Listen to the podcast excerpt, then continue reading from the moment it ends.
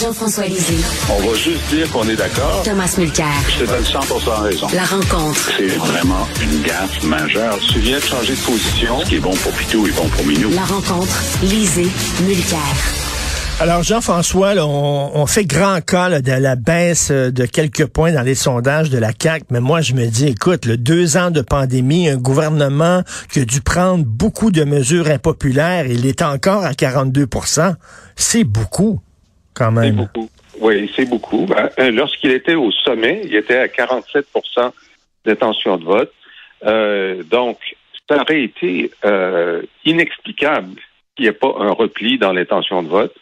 La question de savoir est de savoir si c'est un, genre d'arrêt dans un dans un circuit qui va le mener beaucoup plus bas. parce que s'il devait se maintenir à peu près à ce niveau-là, si l'élection avait lieu aujourd'hui, ce serait un raz-de-marée de la CAQ. Et puis, euh, même si Eric Duhem, donc, euh, réussit à s'installer parmi les partis d'opposition, c'est pour deux raisons. C'est que les partis d'opposition sont très faibles, donc il hmm. s'installe à côté de, de, ses collègues faibles. Euh, mais la division du vote de l'opposition, euh, c'est euh, du pain béni pour, pour la CAQ. Alors, évidemment, les choses, les choses peuvent changer. la grogne peut s'accélérer. Ça peut la, baisse de la CAC peut se poursuivre. D'ailleurs, normalement, elle devrait se poursuivre un peu, mais ils sont tellement en avance qu'ils peuvent en perdre encore pas mal mmh. euh, avant même que la question soit posée de savoir si il pourrait avoir un gouvernement minoritaire. on est très loin de ça. Oui, je suis complètement d'accord. C'est une analyse exceptionnelle que vient de faire Jean-François parce que tout le monde va s'accrocher sur ça. Mais en temps normal, 42% dans une année électorale, on est en train de sabler le champagne. On se ben comprend.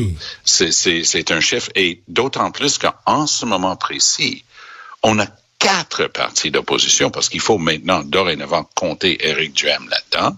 On a quatre partis d'opposition qui sont en train de diviser presque parfaitement le vote.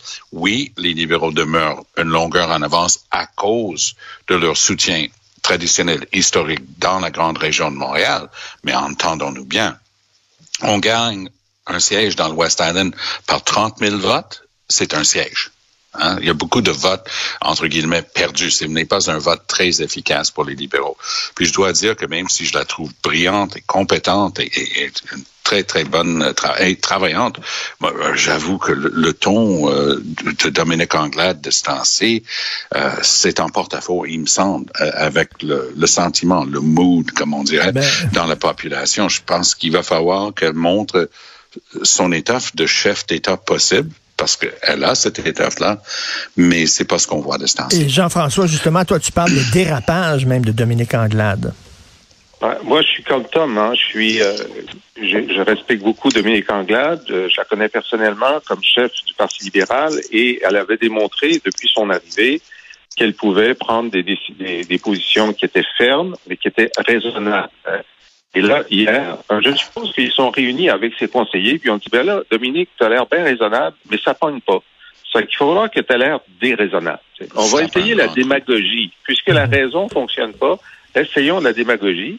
Et là, elle a dit que le gouvernement Legault avait euh, fermé euh, la porte euh, d'un débat, très bien, fermé la porte d'une commission d'enquête, très bien, et elle avait fermé les hôpitaux, puis fermé l'économie, et plonger le Québec dans la noirceur. Hey, un instant. Eh oui. D'abord, l'économie n'est pas fermée. D'abord, l'économie québécoise se porte assez bien. Tout sauf, tout sauf, oui.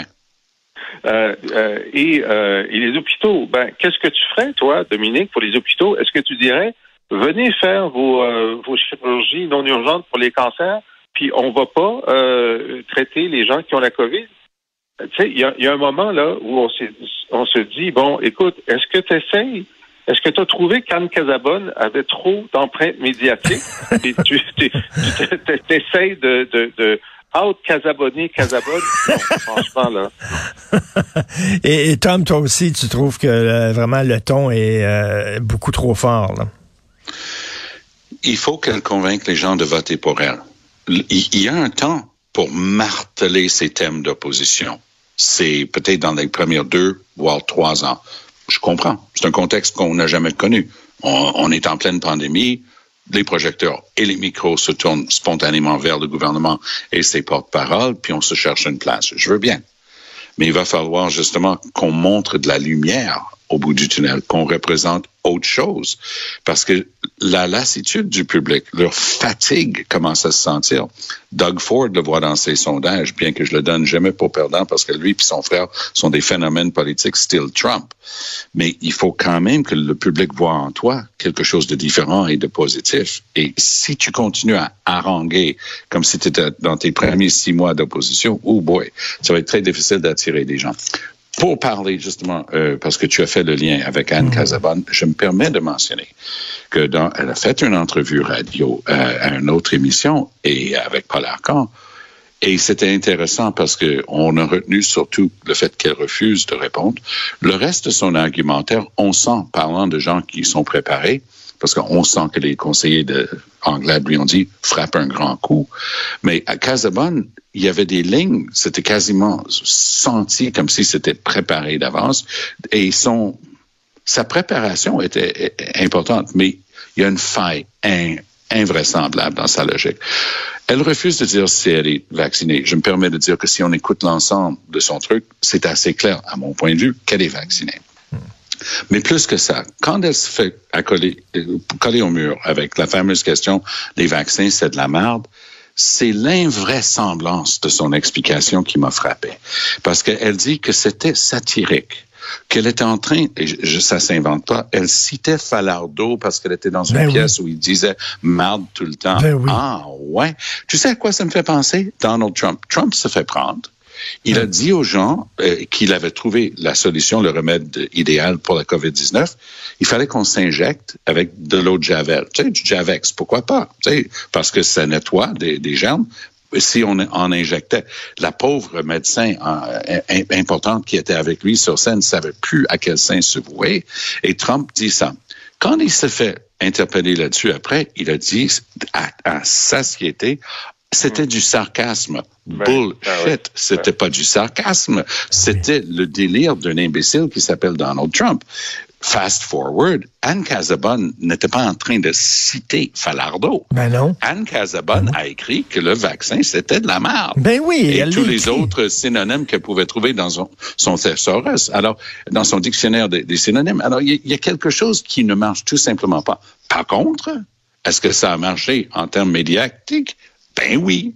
Est-ce qu'elle va avoir des vraies chances dans Marie-Victorin? Je persiste et signe.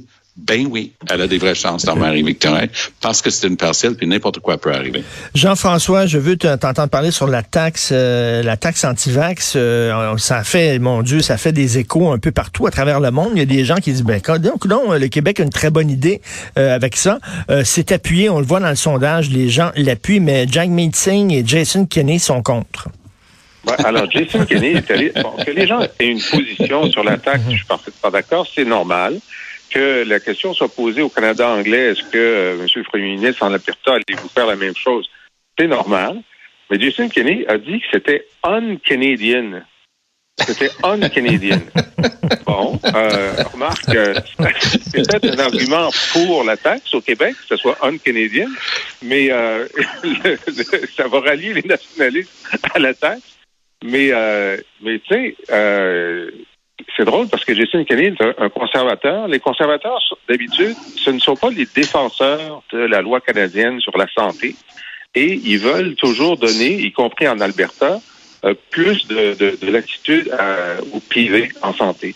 Et là, Jason Kenney se faisait le héros de d'une interprétation assez stricte de la loi fédérale sur la santé, disant qu'on peut pas par exemple, euh, demander un ticket modérateur. Ça, c'est clair. la taxe n'est pas un ticket modérateur. Moi, je Exactement. Mais, Exactement. mais, c'est clair que ce n'est pas contre la loi.